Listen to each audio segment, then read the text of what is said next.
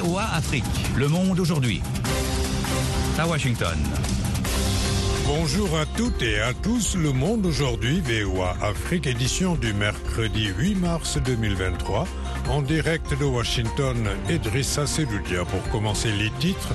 En RDC, les combats se sont poursuivis jusqu'en fin de journée hier dans l'Est, malgré un cessez-le-feu prévu le même jour à midi. Au Burkina Faso, une soixantaine de morts dans l'attaque de Bartiaga fin février, selon une ONG de défense des droits humains. Au Mali, les imams appellent à s'opposer à la laïcité dans la Constitution. L'Ukraine appelle à des efforts internationaux afin de garder ouvertes les voies maritimes pour livrer ses, des céréales en Afrique. Journée internationale des femmes ce mercredi 8 mars. Ne manquez pas notre page sport ainsi que la Minute Éco pour l'instant, le journal.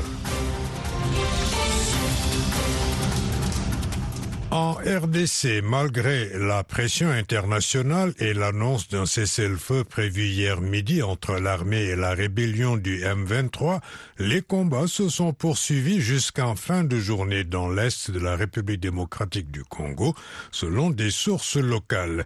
L'ONU appelle au respect de la trêve Nanit Talani. Selon une source sécuritaire mardi, Karouba, à une trentaine de kilomètres de Goma, était tombé dans les mains des rebelles après la reprise des combats lundi. Même chose sur le front nord, où le M23 est resté à l'offensive sur des villages et des positions des forces armées de la RDC, provoquant, selon des témoins, le repli de militaires vers la ville de Kanyabayonga plus au nord. Mais, malgré sa progression sur le terrain, la rébellion a annoncé dans un communiqué un cessez-le-feu effectif hier à 12h00 afin d'ouvrir la voie au dialogue direct avec le gouvernement de Kinshasa. Le M23 dit avoir réagi en légitime défense. Les autorités congolaises dénoncent de leur côté une énième violation du cessez-le-feu et du droit international humanitaire par le M23 et l'accusent d'avoir tiré au mortier sur la cité de Saké à l'ouest de Goma. Lundi soir, depuis New York, le secrétaire général de l'ONU, Antonio Guterres, exhortait le M23 à respecter le cessez-le-feu en vue de son retrait total et effectif de toutes les zones occupées dans l'est de la RDC. Mais le lendemain, les affrontements se sont poursuivis et le M23 s'est emparé de nouvelles localités, faisant plusieurs morts et blessés civils, d'après des sources hospitalières et humanitaires. Au Burkina Faso, on en sait un peu plus sur l'attaque de Partiaga dans la Tapoa, région de l'Est, le dimanche 26 février. L'attaque a fait au moins une soixantaine de morts, selon un premier bilan du mouvement burkinabé des droits de l'homme citant des forces vives de la Tapoa. Aussi, les forces de défense et de sécurité ont quitté Partiaga depuis le vendredi 17 février 2023, précise le mouvement. Lamine Traoré à Ouagadougou. Il n'y avait pas de bilan officiel sauf ce communiqué du gouverneur de la région de l'Est annonçant l'attaque. Mais hier, le mouvement burkinabé des droits de l'homme citant le message des forces vives de la Tapoa du 1er mars 2023 fait cas d'une soixantaine de personnes tuées ainsi que des portées disparues. Si l'attaque de Partiaga a eu lieu le 26 février dernier, il faut noter que depuis le vendredi 17 février, selon le MBDHP, à la surprise générale, les forces de défense et de sécurité ont quitté Partiaga abandonnant les supplétifs de l'armée et les populations à leur sort face à la menace terroriste. Le mouvement des droits de l'homme écrit qu'il y a eu des frappes aériennes qui ont été effectuées après ce départ de l'armée. Dans la matinée du 26 février 2023, les groupes armés terroristes ont envahi la commune, tuant, détruisant des biens et empochant du bétail. En l'absence de toute intervention des forces de défense et de sécurité, le mouvement a condamné l'attaque terroriste contre la commune de Partiaga, causant des pertes en vies humaines, des blessés, ainsi que des dégâts matériels. Lamine Traoré, Ouagadougou, VOA Afrique. Au Mali, une influente organisation de responsables religieux a appelé mardi les fidèles à s'opposer au projet de nouvelle constitution présenté par la junte au pouvoir et au maintien du principe de laïcité de l'État. La Ligue malienne des imams et érudits pour la solidarité islamique a réclamé le retrait pur et simple du mot laïcité du projet constitutionnel et son remplacement par État multiconfessionnel. Elle a lancé son appel à quelques jours de la date initialement prévue, le 19 mars, pour un référendum sur cette nouvelle constitution, mais tout indique, dit-on, que l'échéance ne sera pas respectée, bien que la junte n'ait encore jamais admis encore publiquement un tel rapport. VOA Afrique, à Washington, vous êtes à l'écoute du monde aujourd'hui. Les Nations Unies ont estimé que le projet de loi contre l'immigration illégale présenté mardi par la Grande-Bretagne équivalait à la fin du droit d'asile. L'ONU a pressé Londres de choisir des réponses plus humaines, Rosine Monezero. Si la loi est adoptée, elle reviendra à mettre fin au droit d'asile, privant ceux qui arrivent illégalement au Royaume-Uni du droit de chercher la protection accordée à un réfugié, quelle que soit l'authenticité et l'urgence de leur demande, a déclaré le Haut Commissariat aux réfugiés dans un communiqué en réclamant sa révision, indiquant être profondément préoccupé par le projet le Haut Commissariat souligne qu'il refuserait aux demandeurs même la possibilité de présenter leur cas. Ce serait une violation manifeste de la Convention sur les réfugiés, assène l'agence de l'ONU. La plupart des personnes fuyant la guerre et la persécution sont tout simplement incapables d'obtenir les passeports et les visas requis. Il n'y a pas de route sûre et légale à leur disposition, souligne aussi l'OHCR. Selon l'agence onusienne, leur refuser l'accès à l'asile sur cette base porte atteinte à l'objectif même pour lequel la Convention sur les réfugiés a été établie. L'Ukraine a réclamé hier mardi des efforts internationaux pour maintenir ouvertes les voies maritimes de la mer Noire utilisées pour le transport de millions de tonnes de céréales vers les pays africains. Eric Manirakidza.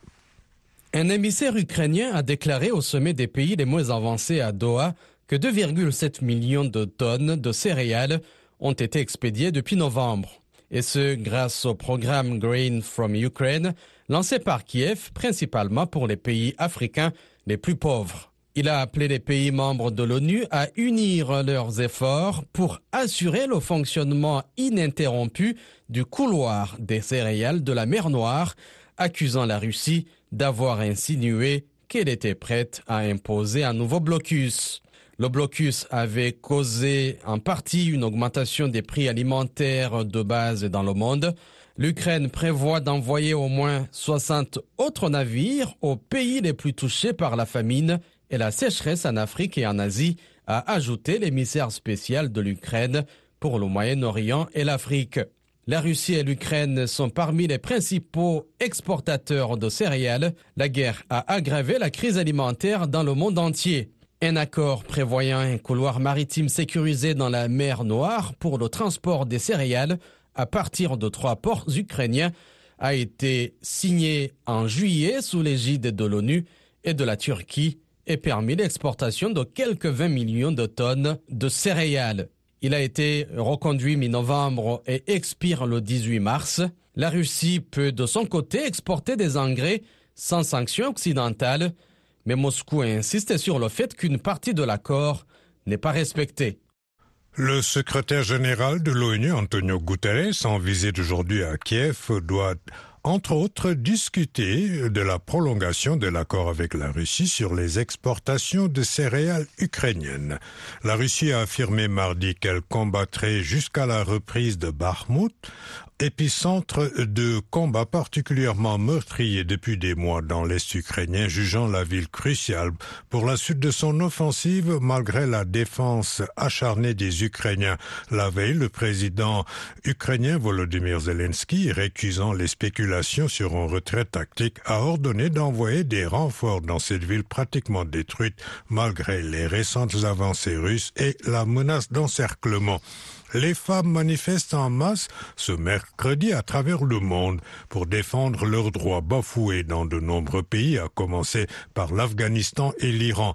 En cette journée internationale des droits des femmes, une multitude de rassemblements est prévue dans les grandes villes du monde, dont Madrid, qui est habituellement le théâtre d'une gigantesque marée violette.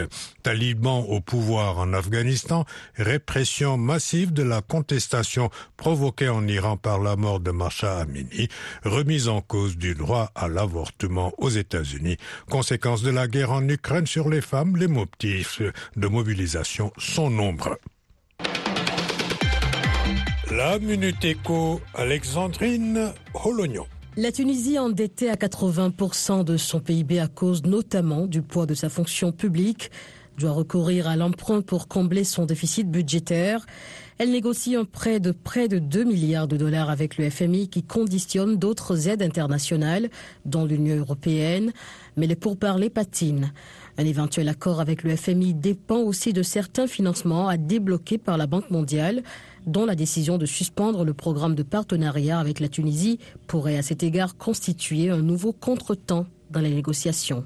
Le Maroc a officiellement demandé au FMI une ligne de crédit modulable de 5 milliards de dollars dans un contexte de fort endettement du Royaume.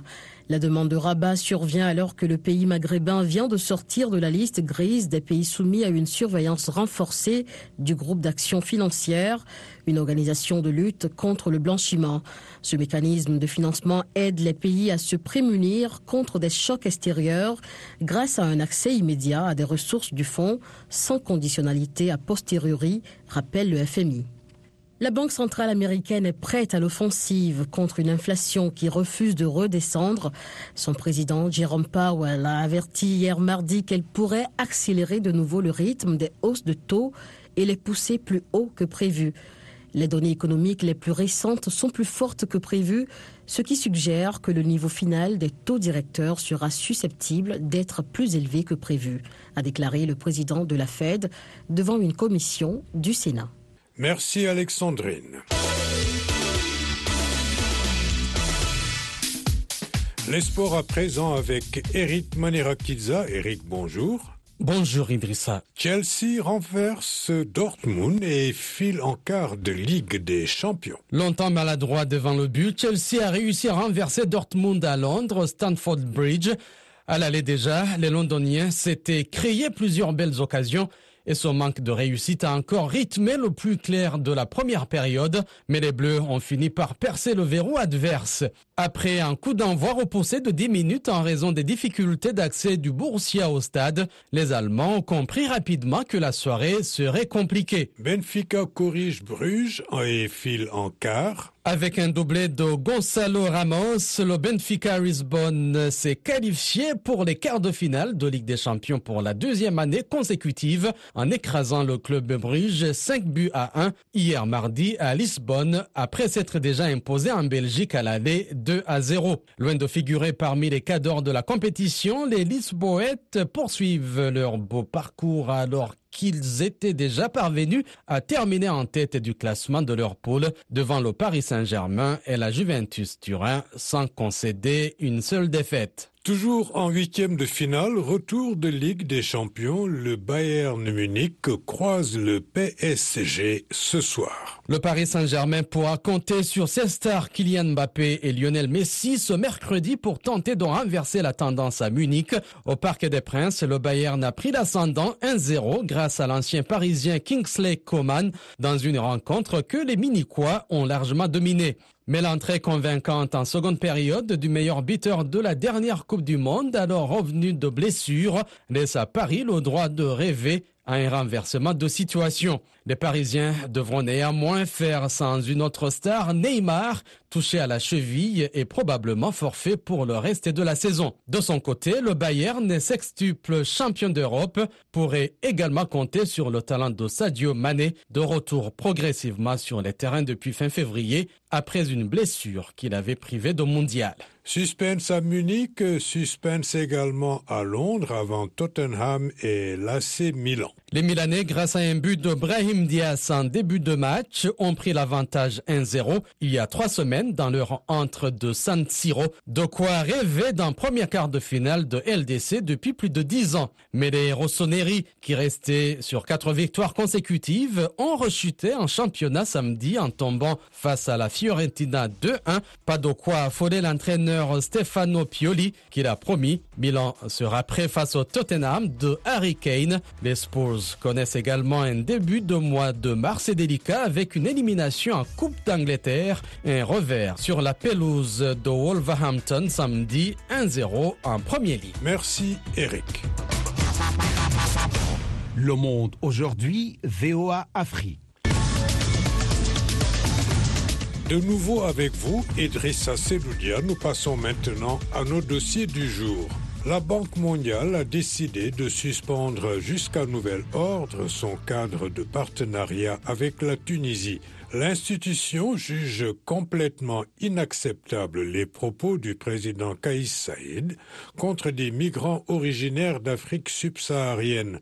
La sécurité et l'inclusion des migrants et des minorités faisant partie des valeurs centrales d'inclusion, de respect et d'antiracisme de la banque. Eric Manirakiza a joint à Tunis Fawzi Ben Abderrahman, ancien ministre de l'Emploi et de la formation professionnelle. Il y a un grand sentiment de frustration euh, ressenti chez beaucoup de gens en Tunisie qui ne partagent pas les propos du président et la position euh, xénophobe euh, et qui porte un préjudice à l'image du pays. Nous sommes très nombreux à ne pas la partager et c'est pour ça qu'on ressent de, de, la frustration avec cette décision qui, en fait, est en train de, de sanctionner tout un peuple pour des propos malheureux d'un président de la République, même s'il si, il est légitime et légitimement élu. Mais euh, cette euh, assertion et cette position n'est pas majoritaire dans le pays, j'espère. Du point de vue économique, quelles sont les conséquences de cette décision sur la Tunisie Pour le moment, on n'en a pas beaucoup d'idées, parce que j'ai travaillé avec, euh, en tant qu'ex-ministre avec la Banque mondiale sur des projets extrêmement importants dans la lutte contre euh, la pauvreté et la précarité, euh, dans l'aide à l'entrepreneuriat chez les jeunes, dans des programmes d'employabilité. J'espère quand même que tous ces programmes ne seront pas euh, remis en cause, d'autant plus qu'il s'agit, d'après ce que nous avons entendu, euh, d'une suspension des travaux pour le contrat cadre sur les trois années 2023-2027. On aura le temps de voir ça se calmer un peu et de revenir à une situation normale. Et que peut faire maintenant euh, les autorités euh, du pays pour que la Banque mondiale puisse revoir sa copie? Il y a beaucoup de gens qui elles sont divisées, disons. Que, il y a beaucoup de gens qui sont opposés à la posture gouvernementale, surtout, surtout, ce n'est pas la question de combattre l'immigration clandestine qui est en cause. C'est un petit peu des propos qui parlent de, de grands remplacements ethniques euh, et qui est une thèse reprise chez l'extrême droite euh, européenne et c'est des propos qui ne sont pas acceptables. Jamais on a entendu parler de ça, jamais on a développé cette pièce. Et d'ailleurs, même les autorités tunisiennes, quand ils en ont parlé, le président de la République en l'occurrence, il n'a pas présenté des preuves concrètes pour euh, dire, euh, voilà, euh, on a trouvé un, un, complot contre la Tunisie, etc. Et voici les éléments du complot, des éléments irréfutables. Il n'y a pas ça. Donc, ce qui veut dire que ce, ce qu'il ce qu'il fait pour moi et pour beaucoup d'intellectuels, de, de, politiques et de, de, gens de la société civile, euh, pour nous, nous sommes africains, nous appartenons au continent africain, nous sommes arabes, nous appartenons à la communauté arabe, et cette richesse culturelle est très importante, on ne va pas la lâcher. Fawzi Ben Abdelrahman, ancien ministre de l'Emploi et de la formation professionnelle. Abdelrahman Dia avec vous. Dans Washington Forum cette semaine, les femmes à l'assaut du monde digital et le combat pour un monde technologique inclusif. Cette année, la Journée mondiale de la femme braque ses projecteurs sur un écart persistant en matière d'accès au numérique qui empêche les femmes d'exploiter pleinement le potentiel de technologie. Comment garantir un meilleur accès au numérique pour aider à l'autonomisation des femmes? Comment le digital peut-il aider les femmes dans l'entrepreneuriat? Rendez-vous ce jeudi à 19h temps universel sur VOA Afrique et voaafrique.com et en rediffusion samedi et dimanche.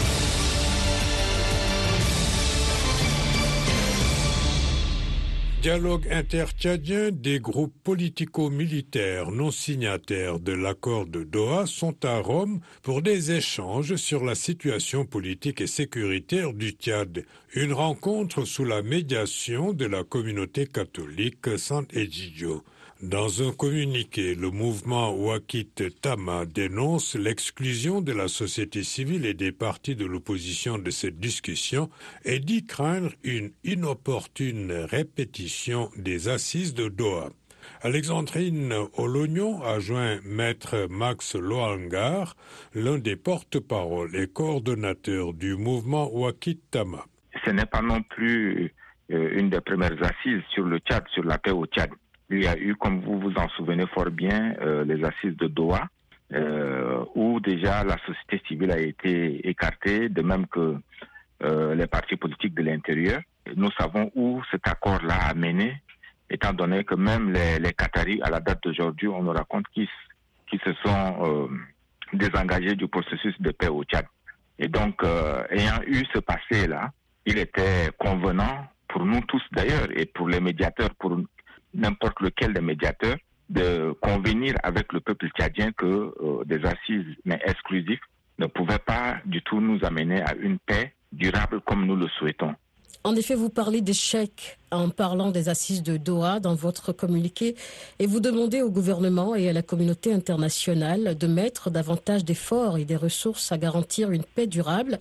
Qu'attendez-vous concrètement de ces deux parties? Moi, je crois que nous avons la possibilité, euh, l'occasion en or même, de revenir sur les conclusions du fameux dialogue national inclusif euh, pour faire une relecture collective euh, commune et discuter les points de blocage, les points qui gênent les uns et les autres pour nous permettre d'aller de l'avant et de, de scruter vraiment les voies d'une paix véritable. C'est possible.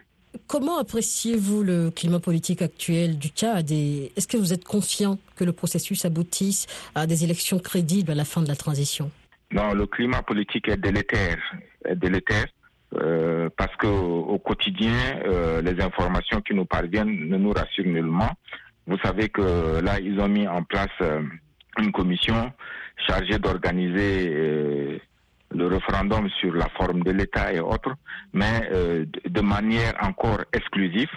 C'est prévalent du fait du prince euh, nommer des gens alors que euh, nous sommes dans une phase de transition.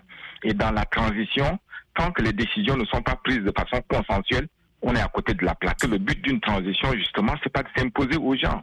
Nous essayons, nous nous disons que bon, nous sommes dans une situation que les uns et les autres n'ont peut-être pas souhaité. Mais dans ce cadre-là, comment on fait? Alors on ne peut pas comprendre qu'à l'échelle d'un pays, euh, nous nous obstinions euh, dans une démarche euh, exclusive, dans une démarche mais qui ne profite à personne, puisque en dépit de tout, le Tchad reste au fond d'un trou et ça devrait être, ça devrait inquiéter ceux qui prétendent le diriger en ce moment. Maître Max Loangar, l'un des porte-parole et coordonnateurs du mouvement Wakitama. Afrique, Jamena, c'est 93.1 FM au Tchad.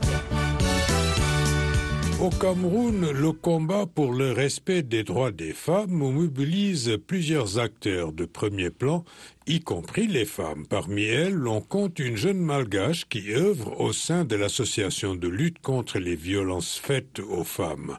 Notre correspondant est allé à la rencontre de Rabéan Toandro Aingo, la malgache à l'écoute des femmes camerounaises. De Yaoundé, Emmanuel Jules Tap. Bonjour madame, on avait rendez-vous par rapport à Un coup de fil à une femme victime de violences conjugales. Ce geste est désormais une routine pour Rabea Toandro Manga, la coordonnatrice des programmes de l'association de lutte contre les violences faites aux femmes à l'antenne du centre à Yaoundé. Nous avons toujours des cas de dénonciation de situations de violences faites aux femmes de manière générale. Ça peut être des enseignantes, ça peut être des femmes en entreprise, ça peut être des épouses, ça peut être même des, des, des, des élèves L'année passée, nous avons reçu, par exemple, le, cas d'un viol. Un bébé de 4 mois dommage, elle en est décédée. Rabeanto Andromanga est une jeune femme malgache mariée à un Camerounais et depuis 14 ans, elle milite pour les droits humains des femmes dans son pays d'accueil. Très souvent, elles viennent seules. Et le fait qu'on les accompagne physiquement dans les différentes démarches, pour elles, c'est une sorte d'assurance. Et dans le cas de ces différentes prises en charge aussi, nous avons en interne une juriste qui, qui va lui donner des conseils juridiques. L'intégration réussie de Rabeang Toandro au sein de la société camerounaise est aussi un atout pour elle. Laurette Tchala, agent communauté dans le deuxième arrondissement à Yaoundé. Elle travaille depuis 2017 au sein de l'association de lutte contre les violences faites aux femmes. Madame Anga, elle se sent à l'aise, elle se sent chez elle. Quand elle est avec nous, elle se sent camerounaise. Donc là où elle est là, nous, on ne sait même pas qu'elle est marécache ou quoi. La jeune malgache traîne aussi la réputation d'une bonne formatrice, ajoute sa collaboratrice Laurette Siala. Elle m'a appris comment conseiller les jeunes filles, faire revenir une jeune fille qui a été violée, de se présenter peut-être à l'AVF et se s'ouvrir. Donc il y a beaucoup de filles qui ont changé, qui ont compris cela. Donc ça a vraiment beaucoup aidé vraiment ma population de Yaoundé 2. La structure est l'un des partenaires du gouvernement. Ce qui réjouit sa directrice des opérations de l'antenne du centre, Rabeanto Andro, Ngomanga. Quand le Cameroun est en train de rédiger des rapports, différents rapports en lien avec la thématique de violence faites aux femmes et les VBG, le ministère de promotion de la femme et de la famille font appel à nous pour avoir nos informations, nos recommandations et nos données. L'association de lutte contre les violences faites aux femmes a été créée en 1991 par sept féministes camerounaises. Parmi ses illustres membres, l'on compte la juriste Aïssa Doumara, récipiendaire en 2019 du prix Simon Veil. Yaoundé, Emmanuel Juntap, VOA Afrique. Vous écoutez VOA Afrique à Douala, au Cameroun, sur Radio Balafon, FM 90.2. Les défenseurs de l'environnement se félicitent de l'accord intervenu au cours du week-end sur un traité mondial de longue date visant à protéger les océans et à promouvoir l'utilisation durable des ressources telles que le pétrole, le poisson et d'autres formes de vie marine. Les participants aux négociations affirment que cet accord aura un impact positif sur les pêcheurs en difficulté en Afrique et dans les pays du Sud. C'est un reportage de Henry Wilkins à Port-Soudan, au Soudan même. Le récit est de Rosine Munezero. Des larmes de joie aux Nations Unies à New York samedi, alors que les délégués se sont mis d'accord sur un traité international visant à rendre durable l'exploitation des ressources en haute mer, après ce qu'un scientifique a appelé les négociations internationales les plus importantes dont personne n'a jamais entendu parler. Selon les experts, cet accord aura probablement des répercussions considérables dans le monde entier, notamment pour les pêcheurs africains comme Abdullah Hussein Mohamed, qui vit à Port-Soudan, sur la côte soudanaise. Abdullah participe à la gestion du marché local du poisson. Chaque matin, on peut le trouver en train d'écailler et de fileter du poisson dans le bazar bondé et animé. Il explique que les stocks de poissons en Afrique diminuent depuis des décennies, un fait confirmé par les données de l'ONU. Lui et l'ensemble de la communauté en subissent les conséquences.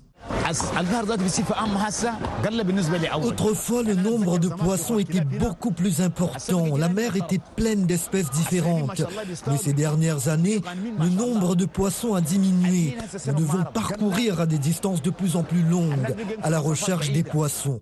Le nouveau traité se concentre sur la haute mer, toute partie de l'océan située à au moins 200 000 nautiques du rivage, qui est généralement inaccessible aux pêcheurs artisanaux africains. Les experts affirment que la préservation de l'écosystème en haute mer signifie qu'il y aura plus de poissons et que certaines de ces espèces dont Mohamed dit qu'elles ont pratiquement disparu se trouveront désormais plus près de la terre où ils travaillent. Nicolas Clark travaille pour Pew Charitable Trust, une organisation qui a joué un rôle majeur dans les négociations. L'un des aspects intéressants de ce traité sur la haute mer est que même si ces aires marines protégées sont établies dans les eaux internationales, les eaux côtières et les nations côtières s'attendront à en voir les bénéfices. Les communautés de pêcheurs africains jouent un rôle crucial dans la sécurité alimentaire et l'économie du continent. Selon la Banque mondiale, la pêche contribue à hauteur de 24 milliards de dollars à l'économie africaine. Michael Imran Kanou a dirigé la délégation africaine lors des négociations. Selon lui, outre l'augmentation des stocks de poissons, l'Afrique bénéficie d'autres avantages, une grande partie de l'accord étant axée sur le partage équitable des bénéfices entre les pays signataires du traité. Voilà, c'est tout pour cette édition matinale du Monde. Aujourd'hui, VOA Afrique. Merci de l'avoir suivi. Au micro, Idrissa Sedoudia, à la mise en onde Fatouma Kalala Alimassi, à la console Kelvin Fowler. Bonne journée à l'écoute de VOA Afrique. Oh,